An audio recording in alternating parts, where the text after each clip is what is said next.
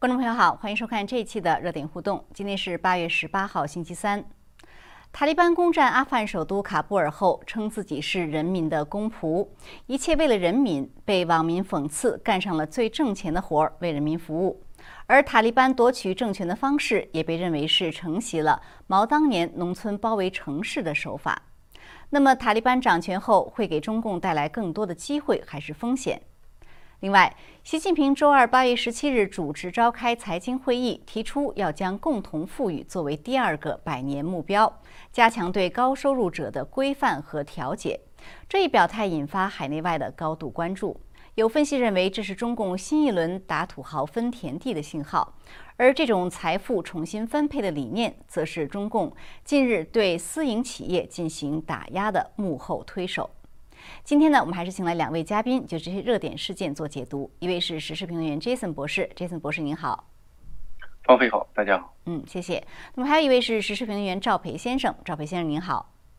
您好，大家好。嗯，好，谢谢二位。好的，那我们就先来谈一谈呃塔利班这个还有阿富汗的最新局势。我想先请 Jason 博士来解读一下。Jason 博士，我们看到说塔利班在呃。攻进这个首都之后呢，呃，有一次新闻发布会，那他的发言人就说啊，我们是这个呃叫什么做人民的公仆，而且塔利班呢，就是确实就是呃换上了一副温和的面目啊，就说啊，我们怎么既往不咎啊，对过去的人员，然后又说这个妇女只要在伊斯兰的这个范围之内就可以过得很幸福等等吧，反正就说呢，他这个确实让人感觉到和。和中共的这个大外宣的套路有点像，呃，特别是有人说他这个夺取政权的方式又是农村包围城市，所以在您看来，是不是塔利班真的从中共这边承袭了很多中共夺取政权的方法，还有他的一些宣传方法？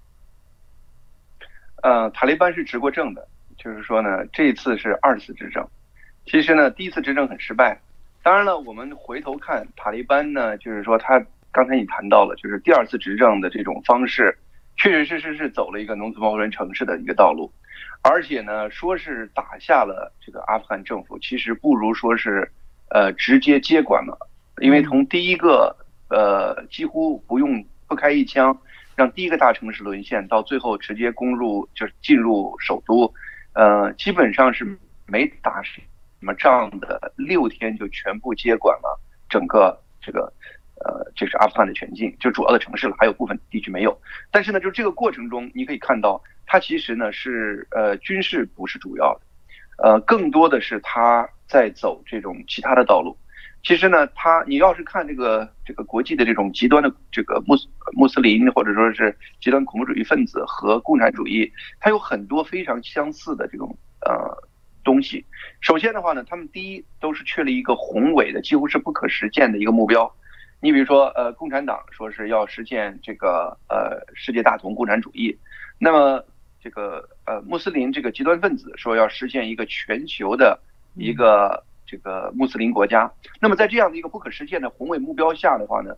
他们基本上都知道，就因为照长期实现要长期斗争，必须要保证内部的团结的话，就要建立一个永远不可能调和的一个外部敌人。那么共产党就是说是阶级地斗争，这个阶级不矛盾不可调和。对于这个这个呃极端穆斯林这些恐怖主义分子，他们就是一个说是穆斯林或者非穆斯林，或者说甚至穆斯林内部的苏尼和什叶两个教派，就是都是不可调和的矛盾。这这种有外在的敌人，这是另外一个功能。另外再有一个就是说呢，为了实现那个伟大的目标，可以第一不择手段，第二不断的变化方式。这个基本上全都是这两个是一模一样的，还有其他的一些具体方案。你看到，就是说呢，它实际上是有非常大的相通性的，呃，那么在这个过程中，这次那个我刚才谈到了塔利班，事实上呢，不是说是过去六天攻下了阿富汗，是过去二十年，他从被美军从军事上打到几乎是消失，到逐渐一点点的又在这个整个阿富汗成长起来，它实际上是有一个几十年发展的一个过程的，而且呢，它实际上是利用了一个就是影子政府。呃，利用了第一宣传，就是他在边远地区，刚才我们说农村包围城市，说他在边远的一些直接政府军不能触及的地方建立他自己的影子政府。一方面的话呢，他要求政府给这些地方提供电，不提供电我就给你暗杀了、恐怖袭击了。那么政府呢，为了省事儿，就给他这方提供电，那么他就拥有了这个地方的一些基本的建设由政府提供，但是同时他的治安法律都是他提供的。而与此同时的话呢，他又做宣传，把美国或者政府的一点小事立刻宣传成不可调和的这种矛盾，必须要由他们来解决，共同对付这些，才能最终解救人民。这种就是说呢，几乎跟中共当年执政那种方式是一模一样的。中共当年呢，还有一个就是跟国民党打的过程，他做的非常彻底，以至于最后都不用打了。那么这一次的话呢，二次执政就还没开始执呢啊。二次有可能执政的过程中的话呢，他先去拜访了中共。前一段时间跟这个王毅是有一个会面的，王毅劝他呃树立一个呃这个就是和蔼可亲的形象，学学我们。你看西服都穿上了，呃，那么他自己也说了，说我们一定要学习中共的这种成功经验。所以说呢，回来就立刻开始提到要为民为人民服务啦，要要要呃跟世界接轨啦等等这些话都都出来了。所以说呢，你可以看到就是说呢，他确确实实。是学了中共这种可变的伪善性，当然了，他嘴上说的和街道上实施的还是不一样。你看街道时不时还有砍头的事儿，呃，现场杀人的事儿等等这些暴力行为还都在进行。所以说呢，呃，跟中国一模一样，就是呢，台面上说的和台下做的完全相反。但是呢，不管怎么说，你可以看到，就是说呢，中共是揽了一个学学生，也揽了一个自己的这个某种意义上讲一个远房的朋友。是，就是说中共呢，他呃跟塔利班以前也是暗通款曲啊。当然前一阵呢，就是说高调的会见塔利班领导人。那么现在塔这个阿富汗这个现在局势变成这样，中共是极尽嘲讽之能事啊。这这是说美军撤军，你看都是搞得这么乱啊，什么什么。但是您觉得就是阿富汗这样的一个局势的改变，呃，塔利班有可能的掌权，对中共来说，机会和风险哪个更大呢？呃，在我看来的话呢，其实中共自己也知道风险更大。其实当时美军要撤的时候，中共第一个时间在喊，让他的这个施工队赶快撤离，因为他知道，嗯，这个整个阿富汗的局势是不可预测的。现在虽然塔利班好像是势如破竹的进入了首都，但是呢，塔利班内部不是一个整体，它是一个有外部敌人的情况下，它是有一个就是一个很多派系的一个呃粘合在一起的一个状态。它前提是有外部敌人。我们知道了，打江山是一个概念，坐江山是一个更难的一个概念。而特别是对于塔利班这样子的状态，坐江山对他来说呢，几乎是不可能的。他内部的派系都解决不了。而且的话呢，其实本身他在呃阿富汗内部的呃各种派的这个军事上的敌人也没肃清。据说原来的这个阿富汗的副总统，现在还是领着一帮人在阿富汗的北边的山区在跟塔利班作战。所以说呢。很可能，整个这个阿富汗那种在美国或者联合国部队治理下过去这这个这几十年的这种平静，有可能在未来很长时间都都不可能实现。一个动荡的、一个各个派系林立的一个阿富汗，呃，中共是没钱可赚，而且中共历史上投的钱也都打水漂了。另外的话呢，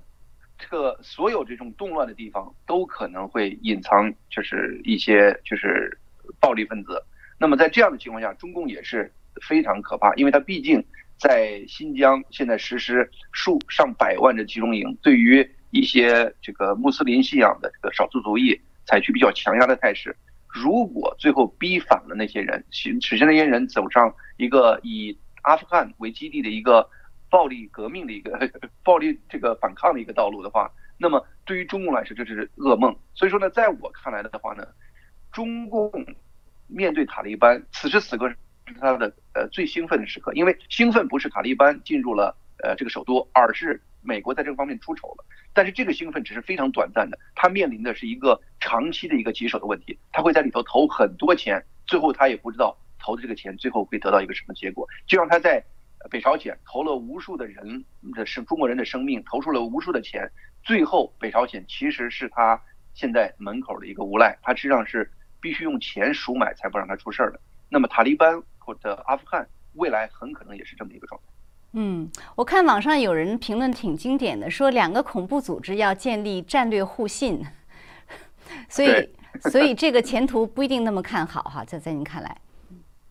是的，嗯嗯，那另外还有一个就是这些天也是大家在关注的问题，就是说，呃，也是中共拿来炒作的一个话题，就是今日阿富汗，所谓的今日阿富汗，明日台湾，对吧？呃，那这个呢，就是呃，也现在也白宫也有回应说啊，台湾跟阿富汗不一样。那蔡英文也有回应，他说这个呃，就是台湾呃是台湾的这个自强是最重要的。所以您怎么看这个这方面的这个呃？不能说完全是炒作，因为也有很多人认为说比较担心这个局面。这个阿富汗的这个情况和台湾是几乎是没有任何可比性的，只有中共借题发挥，在因此炒作这个概念，就是因为他们毕竟在谈美国的世纪已经开始衰落了，中共开始崛起了，这是符合他这个说法，所以说他在炒这个概念，但是这个概念。偷换了无穷多的概念，几乎不及不值一驳。我们知道，首先呢，就是真正击败这个阿富汗政府的，其实呢不是美国的无，就是军事上的无能，而是他内部政府的腐败和有这个内部的这个塔利班这样的一个反抗势力。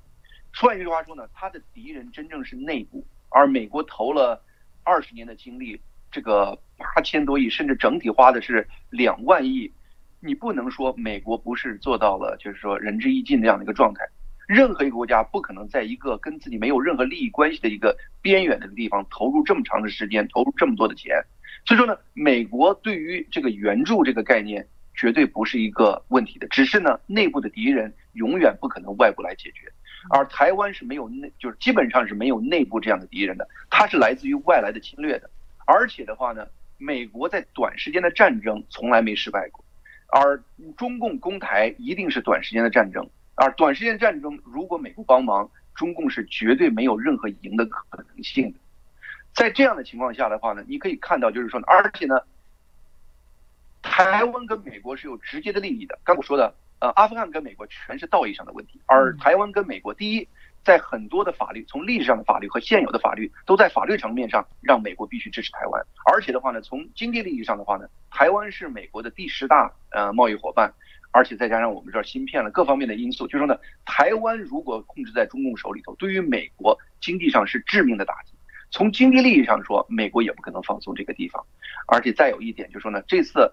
某种意义上讲的话呢，美国丢面子其实不一定是好事，因为美国国内整个这样的反省。不管是未来哪一个美国政府都知道，美国政府任何一届政府不可能再在这个事情上再丢面子。而台湾这个问题是中共第一个拿出来说的，美国全这个朝野都在看。所以说呢，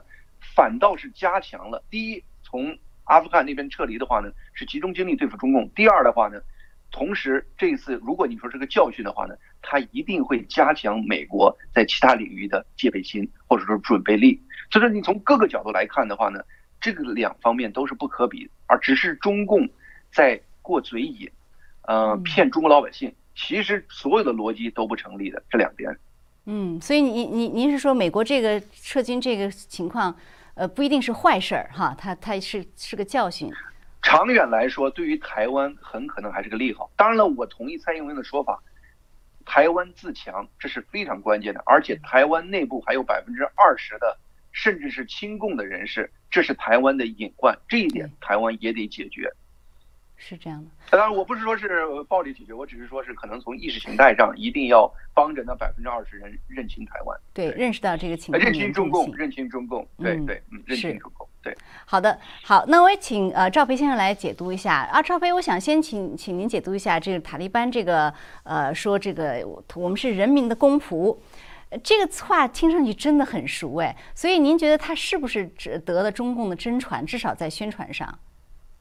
呃，其实您刚才问呃杰森博士两个问题啊，都是一个中文圈的逻辑，就是说这个中共先说啊，你看塔利班受到我们的指导，所以他能战胜美国，那么我们也能打下台湾，这是他给自己呃，就是前面一个是他替自己吹后，然后用前面那个去证明后面那个。呃，刚才杰森博士已经反驳的很好了，那么我们再说一下。他呃，塔利班真实的能够在这个阿富汗夺取政权的原因，并不是他学会毛泽东那个游击战呐，农村包围城市，不是打下来的。刚才杰森博士讲的，嗯，他正确的讲说，原本的这个阿富汗这个呃穆斯林共和国里面就是军阀林立。塔利呃美国一撤军的消息一出来之后，这些军阀呢就呃为塔利班让道。他们就那个呃，因为美国不给钱了嘛，他们也不想为美国服务，所以他们可以呃让道，然后塔利班就直接打到首都了，呃呃，就是一路上没有障碍打到首都获取政权，就是军阀们的倒戈投降是呃塔利班夺取政权的最直接的原因。呃，您看到现在的这个副总统到北方打游击，他就是以前美国扶持的这个北方联盟的军阀，他们还是跟塔利班呃呃呃塔利班这个死干的，嗯，就是。就是美国再投一次钱，北方的军阀照样能把塔利班拿下来，这是阿呃阿富汗的局势。另外呢，阿富汗呃其实呢并不是像我们想的，阿富汗人都反对塔利班，为什么呢？阿富汗人干了一件真的跟中共学的事儿，就是卖鸦片。就是呃我们看到很多纪录片，就是美国到了那个地方之后，劝阿富汗的这个平民啊，说你们不要再种鸦片了，我们可以提供种子、化肥，你们来这个哎来种些粮食或经济作物，你们一样能赚钱。但是人家觉得挣的少，还是塔利班教我们种鸦片，哎挣得多。所以种鸦片，哎，中共在延安的时候也也种鸦片，所以两边两边干的这个事儿是一样的。那么，呃，还有一个事儿，双方是一样的，他真的跟中共学呢，就是这个呃中宣部的这个话术。你看刚才那套话术就是学中宣部的，而且他说啊要给这个。妇女权利，还说要在他们的领导之下给妇女权利，这跟那个中共说人权是一样的，说人权跟民主一样，要在党的领导下实行呃中国特色的民主，而中国特色的人权，这套话术啊，他是学的，就是说抄的几乎一一模一样，呃，就是逻辑抄这个呃一模一样的抄过来，这是他跟中共学的，呃，那么说呢，塔利班，你看到刚才说的是军阀投降的是一个主要原因，他其实内部的问题呢。呃，也是很大的，因为这些投降的军阀跟他本来的这些塔利班啊，进了呃进了这个京城了，他要分天下，那么又要跟这些不同派系的军阀起冲突，所以塔利班面临面临的还是个烂摊子。另外，到底是中共跟他合作开发稀土矿赚钱呢，还是继续卖鸦片赚钱？这是塔利班要考虑的问题，他可能觉得，呃，我呃继续向中国卖鸦片可能更赚钱，那么他继续种鸦片向中国卖鸦片，所以中共等于是呃引火烧身的一个一个局势，所以这个这些都是中共的问题，但是大家追溯一下这个历史。这个美国呃打塔利班呢是两千零一年九一一的这个恐怖事件，大家都知道是吧？嗯。但是大家想没想过，二零零一年的时候，美国打塔利班之前，美国应该对付谁？应该对付中共。为什么呢？因为中共对法轮功的人权迫害从一九九九年开始到二两千年和两千零一年达到一个高峰，这个时候美国应该针对世界上最残酷的这场人权迫害有所举动。但是九一一把中共给救了，塔利班和这个基地组织出来。呃，出来替中共扛下了这个这一难，就是美国迅速开始反恐战争，全球的重点转向这个反恐，打这个伊拉克，打这个阿富汗，所以美国没心情管中啊，甚至还在一些方面纵容中共，比如说就是这个两千零一年，当年年底十一月份的时候，呃，世贸组织批准中共加入，十二月份中共正式加入，这二十年，两千零一年到二零二一年，正是中国经济呃发展。这个发展正是中呃美国给了这个中国机会，当然主要原因是中国人的这个呃勤劳跟努力，但是中共从中是赚的盆满钵满，这是呃剥削百姓啊，或者跟美国做生意当中赚的盆满钵满，这是肯定的了，所以你才看到他今天这么豪横。那么现在，美国打阿富汗主要目的就是为了这个本拉登，他呃把本拉登击毙之后，他二零一四年就想撤军了，他一直等到现在。就等于是在这个给阿富汗更多重建的机会，但是阿富汗的军阀不争气投降了，才导致了今天的危局。那么美国在阿富汗已经达成了他的战略目标，击毙了这个本拉登，他无需再在阿富汗浪费时间。你转过头来看，他现在撤出来的部队，撤出来的空出来的钱，他都转移到台海，你中共能不能扛得住？你中共很可能是扛不住，所以压力反而是呃西边对中共来说没有了，反而在这个台海这边、南海这边，它的压力会更大。这是第一点。第二点呢，就是呃美国在塔呃阿富汗只是一个任务，但是他对台海是有安全承诺的，呃对台湾是有安全承诺的，所以在这点上，中共是看不到希望的，因为他呃这在这边是要打一场战争，保证台湾的安全，而在那边只本拉登死了，这咱们这个事儿就算圆满成功结束了。那么中共是很难办的，呃，这里面说到一点，就是说台湾最应该防的就是内奸。我们刚才讲那个军阀投降，就是台湾有些将军啊，在跟中共勾勾搭搭的这些事儿，呃，家贼难防，这个才是台湾应该防的重点。因为台湾不应该说是应该自强，而应该说是台湾反共。你就把这话说直了，嗯，就是反共，他就能够那呃能够把这问题解决。就是说，该枪毙的将军枪毙，该那个投共的呃官员罢免罢免。这样的话，你只有把内鬼呃移除了，你才能够呃持续的抵抗中共对你的侵蚀。所以呃这两点，西方社会才能保证台湾的安全。一个是美国的安全承诺一定要履行，第二个是呢就是台湾一定要反共，这两点是重点。是，就是在这个反共的意识上，我觉得确实要更加普及。因为我看到有一个呃调查 survey，好像就是说台湾真正愿意，比如说中共侵略，真正愿意出来打的人好像并不多哈，只是在百分之三十几，还是不到百分之四十。所以可能很多人还是没有意识到这个危机性啊。呃，另外就是说，您刚才提到，就是呃，中共跟塔利班这个是鸦片啊，还是稀土啊？因为塔利班的话，对他对外声称他跟四个国家友好嘛，哈，什么伊朗啊、俄国啊、中共啊什么的。那中共也说要跟塔利班建立什么什么建设性的友好关系。那您觉得接下来他们二者的关系会如何演变呢？呃，其实呢，塔利班跟中共的关系呢，就是一个给钱的关系。中共能给得起钱，塔利班继续叫他一声大哥。呃。中共不给的钱呢，他立马反目。为什么呢？因为呃，对塔利班来讲呢，他教派内部呃，他跟伊朗还是矛盾重重吧。因为他跟伊朗虽然说啊，伊朗现在反美跟他还亲近一点，但是他俩的教派问题，在没有了美国的这个在塔在这个阿富汗的驻军之后，双方的问题还是会慢慢显露出来。他跟中共也是面临着同样的问题。呃，塔利班呃就是夺得政权之后，他首先想到的是我要。呃，建立一个什么样的政权？他要真的学中共，就是说当二五仔，当年中共就是说背后捅了苏联一刀嘛，跟美国近交。那个呃，万一塔利班真的是接着把那个呃中共给抛弃了，接着对美国改革开放，你看看中共是不是很傻眼的一件事情？就是他真的讲他要走正道的话，他是会这么走。当然从现在看来呢，他未必会这么走。就是说，因为他要维持一个集权统治，他的人权呃记录肯定是不好，特别是他。这个他的极端教育主义对这个妇女的压迫啊，在国际社会上人权记录会肯定不好，他肯定还是会跟中共走得很近。那么未来呢，就看他这个鸦片在中国的生意卖的好不好了，他跟中国的关系就好好与坏，可能就有很大关系了。嗯，这有点像中共的跟朝鲜的关系哈，听起来。对，非常接近。嗯。好好，那有关这个阿富汗的局势，我们先分析到这里啊。那下面想请二位分析另外一个话题。那我还是想先请 Jason 博士来谈一谈。就另外，我们来谈一谈今天在这两天在国内的一个呃比较重磅的消息，也引发了很多海内外的关注。就是习近平周二的时候呢，他主持主持了一个中央财经会议。那么他在这个会议上呢，就提出说要把这个共同富裕作为第二个百年目标。并且呢，他还专门讲了一句话，很多人都注意到了，说是要加强对高收入者的呃规范和调节。那么外界就有分析说，这个这个是什么意思？就是中共又要均贫富了，又要劫富济贫了。我想先先请您谈谈，您怎么看？您怎么解读习近平的这个总体释放的信息？呃，我觉得劫富济贫这个话有点给中共戴高帽的，好像他成了罗宾汉了，好像又。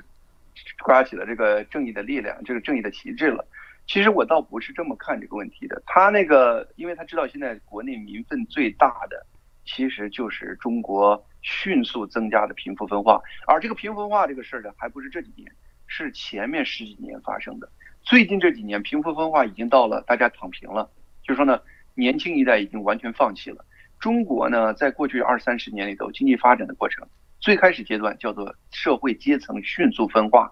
整个很快的就是富有阶层和呃贫穷阶层就展现的就是就是世界少有的。你看李呃李克强说了，中国有六亿人，一个月的收入就是一千块钱。而与此同时的话呢，中国的那个富有人群，呃那个富的全世界都瞠目结舌。所以说呢，你可以整体看到，就说这整个中国，呃这个阶层迅速分化以后的话呢，就是阶层固化。阶层固化完全是中共一手促成的。首先是他的这个在党党企各方面垄断上游的这个资产，呃，能源、信息、呃，这个通信、这个交通、银行等等，他垄断。那么，服务型的下游行业很快的在他的扶植的这些呃这个大的这种这个民营的这种企业，说是民营的话，但是也算是半民营，因为都是中共收编的。你比如说。搜索的这个百度，然后腾讯，什么阿里巴巴，所有的一个阿里巴巴就灭了中国所有的店铺，然后呢，一个滴滴出行就灭收编了中国中国所有的这个出租车司机，然后呢，一个比如说是美团，让中国全部的这个小餐饭，呃，小就是餐饮食堂都给他打工，就是一个这样的垄断型企业，就整个把一个行业就卡住了，中国人几乎没有再往上上升的那么空间了。中共看到了这一点，所以说呢，面对中国人不愿意生孩子，不愿意这个就是都愿意躺平等等这样放弃的做法，呃，那么他就出来说个话，说呢，说嘛我们要均就是让共同富裕，共同富裕，对，让这个现在你们没钱的我要富裕起来，嗯，其实这个概念某种意义上讲的话呢，是一个我在我看来，哎，实际上是一个喊口号，嗯，这个口号喊的主要目的呢，还是希望给一些。稍微这个躺平了，准备躺平的那些人呢，呃，一个鼓舞，说呢，就是是韭菜还得茁壮的长，还得再生，就是说呢，不能就这么放弃了。所以说呢，这个我觉得是他的主要的目的。呃，你就说呢，你本人你本身说他要是这个把富的一代抹掉，这是不可能的。原因是啥呢？他的最支持的人群，就是他的这个他目前中共的这个权力基础是富人阶层，而且呢，中共这些官员。需要一个富人阶层的生活环境，能让他们隐藏在里头正常生活。如果人人都是穷人，然后官员很富，那么官员就成了社会的众矢之的了。他必须得维持一个相对富有阶层，才能让他在里头愉愉快的生活。所以说呢，不可能他把富有阶层消灭掉，因为中共自己不可能回去再吃那个苦了。嗯。那个这呃，他这个话里啊，就是他提到了一些具体的政策和具体的做法，我想请您点评一下。比如说提提到构建初次分配、再分配、三次分配、协调配套的制度安排，然后他提到了一些具体做法，比如说加大税收、社保、转移支付等等。就是他这些一个是什么意思？另外一个，您觉得他这些行政手法能够达到呃减少贫富差距的这样一个目的吗？呃，它当然了，一次分配就是我们通常说的发工资，你自己赚钱自己收入，这是一次分配。二次分配其实就是，呃，政府税收税收了以后的话呢，给富人收的多一些，穷人不要交，而且给你返回来一些钱。这样的话呢是二次，这是正常社会的运作。那么他提到了一个概念是三次分配，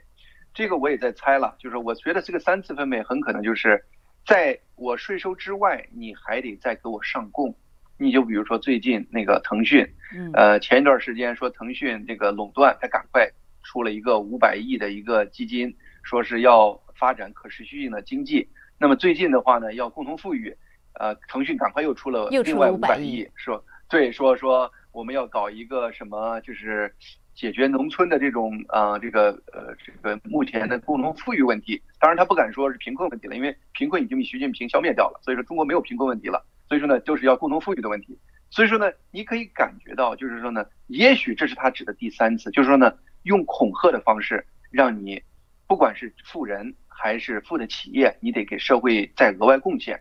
当然了，他也提到了税收这个概念。所以说呢，在我看来的话呢，这个二次分配、三次分配，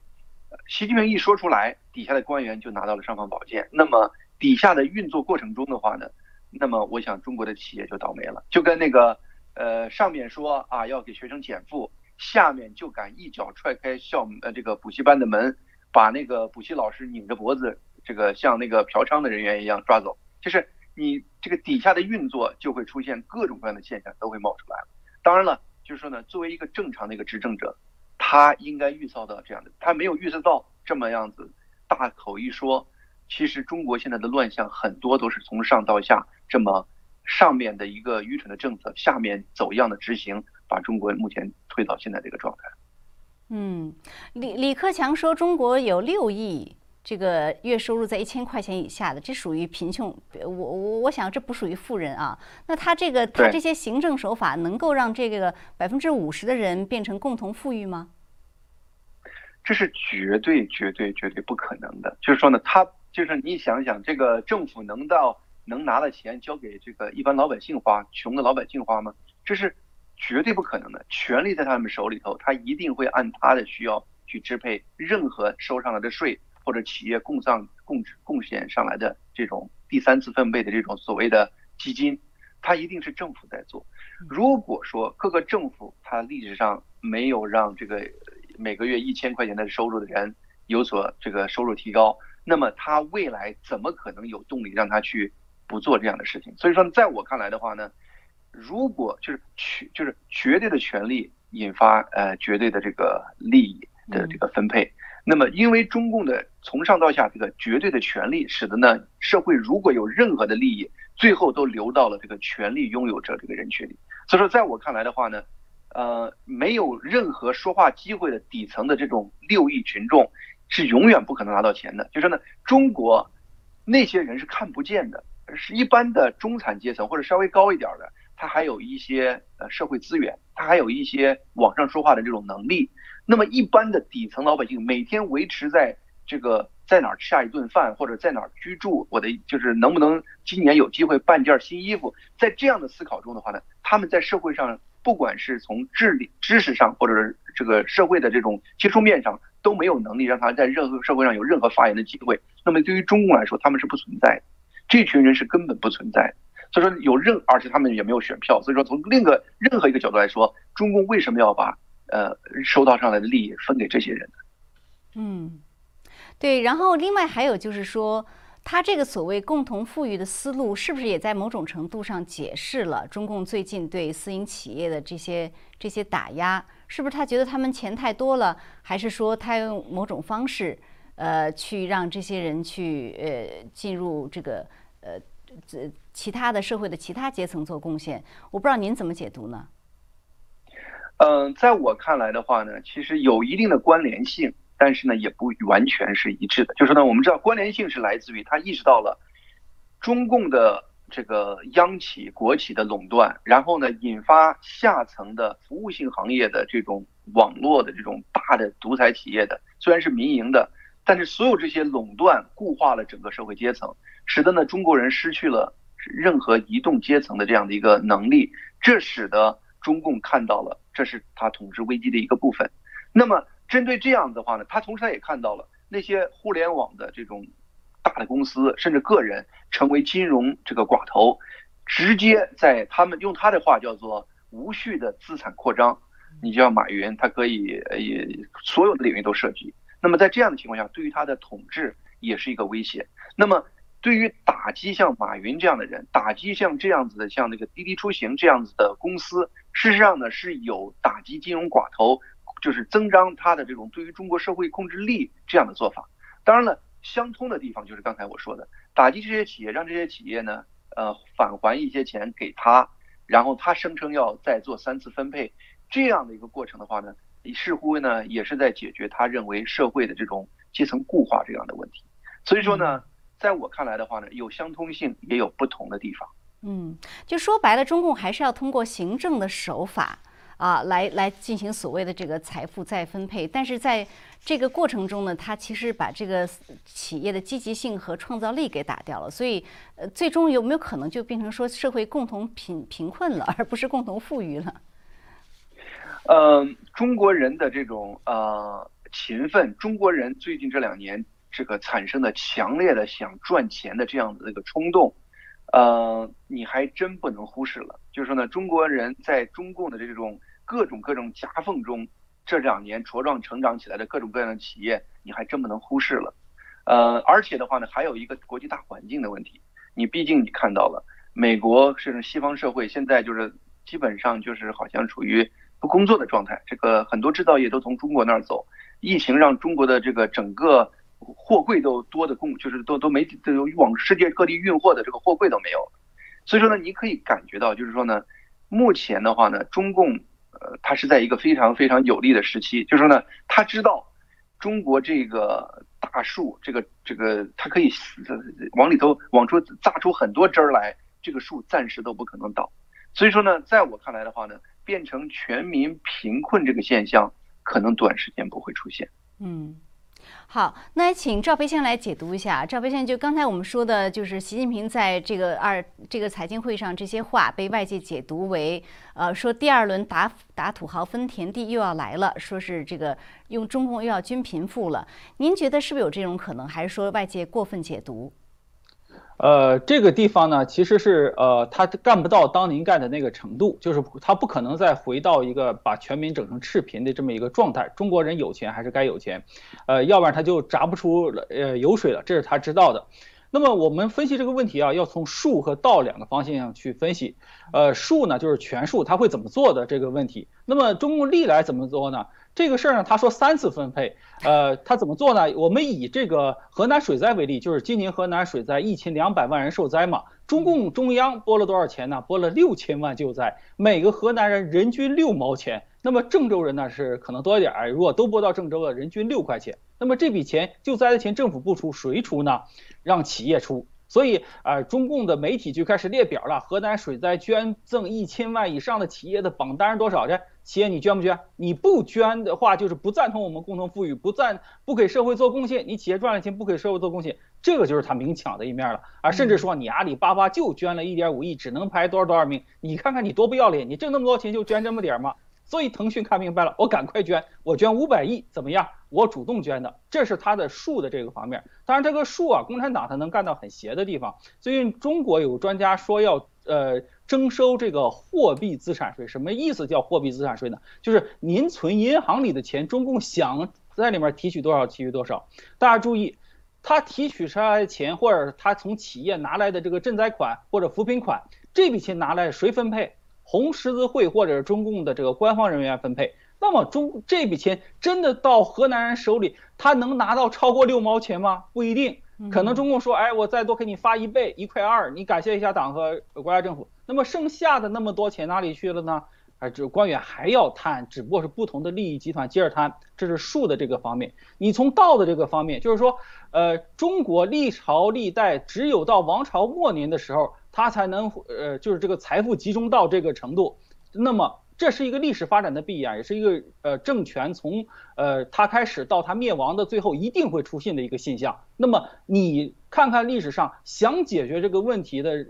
呃，就是任何一个政权都解决不了，因为它到灭亡了，它到死亡的那个晚期嘛。你看明朝就是这样嘛，最开始呃朱姓呃封王在各地不是很多，到最后各地封王的这个庄园呢几呃几万亩。呃，老百姓没有土地了，呃，因为都集中到这个呃大地主手里了，老百姓就只能是呃起义了，这是个历史发展的必然嘛。那么解决这个问题，只有上天能解决，上天通过这个灾难呐、战争啊、动乱呐，或者是大的瘟疫来解决这个问题。那么你中共想解决呢，解决不了，你只能暴露出一个问题，你处在一个政权的晚期状态，已经得癌症了，早晚要死，怎么死？哎。可能中国人很富裕的时候，你说不定被美国吹个风啊，或者中国人内部打个喷嚏啊，你就倒了，这都是可能的。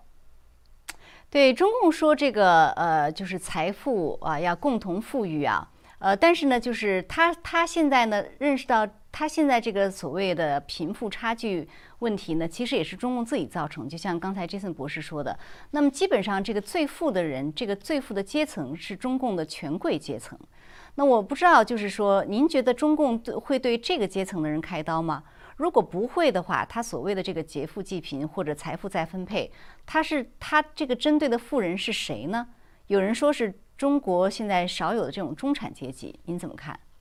呃，不可能是中产阶级，因为中产阶级已经是快要躺平的状态了，他只能让中产阶级说，给你减少点负担吧，不让你儿子参加补习班，不让你闺女参加补习班，你是不是能省点钱？呃，他只能是采用这种方式，他还想让这个阶层继续奋斗，哎，所以房价不能降啊，你们继续奋斗，我我不降房价，我提高租金，你们继续奋斗才能住好房子，他还是想对这个阶层，他采用的是这个办法。那么他现在想要的就是刚才讲的这个阿里巴巴捐钱，腾讯捐钱。他想动这个阶层，动这个阶层当中呢，他哎，这个呃权贵当然是因为他靠政权进，他通过这个呃中共内部的黑箱操作，他赚来的钱，比如说企业上市，阿里巴巴美国上市，江泽民的孙子江志成哎赚了几个亿甚至几十个亿的美元，白赚的白拿的嘛。他是想动这一批人，动这一批人呢，自己人不能动，那只能动这些失势的家族。所以江泽民家族哎现在失势了，你你孩子先把呃这个呃这个发财的权利让出来吧。踢一脚，那么阿里巴巴捐点钱，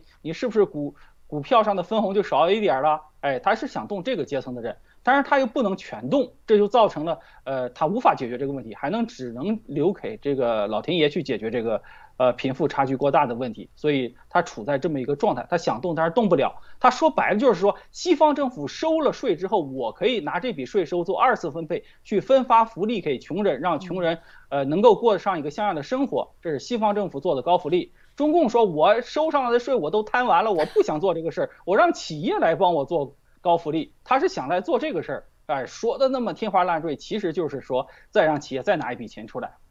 但是他一方面想让企业来出这笔钱，另外一方面他最近的一系列行动都是在打击企业，甚至是要杀的这个下金蛋的鹅。所以您怎么解释他这种矛盾的做法呢？呃，他其实呢，呃，他是想让企业来做这个事儿，他不打击企业，企业也不肯拿钱出来嘛。因为说谁没在中央有个人呢？没在中央有个人，他就干不到那么大。所以现在这个问题是说，我先打击了，我先跟所有的人杀鸡害猴，你们拿不拿？你看他打击完了，呃，这个呃，这个阿里巴巴和滴滴之后，腾讯不是乖乖的拿了吗？上次拿了五百亿，这次又拿五百亿，说是，呃，这次是用于呃用于共同富裕，是不是他就拿出来这个钱了嘛？这是他的一个做法，恐吓一下一个做法。另外，他打击企业不完全是为了这一个，你看他打击滴滴在美国上市，那是明显的就是，呃，给美国看的，你要是。呃，查我的这个上市的账，我就我就让你们好看，你看看谁都不股票跌了，你们是不是投资的苹果呀，投资的优步啊，你们全亏亏了在滴滴股票上，你们投资这么多年，呃，上百亿砸进去，连个水漂都没看出来，是不是？他其实是打击的是，呃，他是有选择性的打击一批人，然后让剩下的企业乖乖拿钱，他具体的做法就是这么个做法。嗯，好，那我想请最后请杰森博士也也谈一下这个问题，就是说中共这个最近打击私营企业啊，呃，我觉得他他还。还存在一个问题，就是说它造成一个巨大的就业问题。比如说这个的教培企行业，这是最明显的。呃，华尔街英语最近说要破产了，那这个这个行业有一千万人就面临着失业。那中共一方面要共同富裕，另外一方面它的行为又直接导致私营企业的破产，甚至大量失业，这不是很矛盾的做法吗？对对，这是个问题所在。就是但是呢，中共呃，我们知道了，中共现在出台政策，它不是全面考虑。中国现在已经不是一个很简单的经济体了，中国现在已经是一个非常复杂的、互相因素耦合在一起的一个复杂经济体。但是中共现在出台政策那些人呢，好像都是从文革那个阶段过去的，好像还是按梁家河当时那个村子里头那个经济现实来做出决定的。实现就是一个问题，想解决这个问题，他但是他没有意识到，他出一个政策，他连带的一系列的问题都会出来，这也是中国现在乱象的一个因素在呃原因之一。嗯，可能就是跟现在整体最上层那个决策阶层现在出的一些这个这个最开始那个成长过程有关吧。嗯，那您觉得中共这个共同富裕的这种经济的方向，政经济政策的方向，对于整体经济会有什么影响呢？很快，一分钟。呃，在我看来的话呢，这个政策很可能会被底层、中下层的官员官员成为。滥杀滥捕的一个借口，所以说呢，对于中国经济应该是一个负效应。只是中国经济现在已经长成了一个大树，猛砍几刀，甚至就是劈成一半儿，都还能活一段时间。嗯，好的，好，那非常感谢二位今天的点评啊，我们今天节目时间很快已经到了，呃，我们也感谢观众朋友的收看，还是下次节目再见。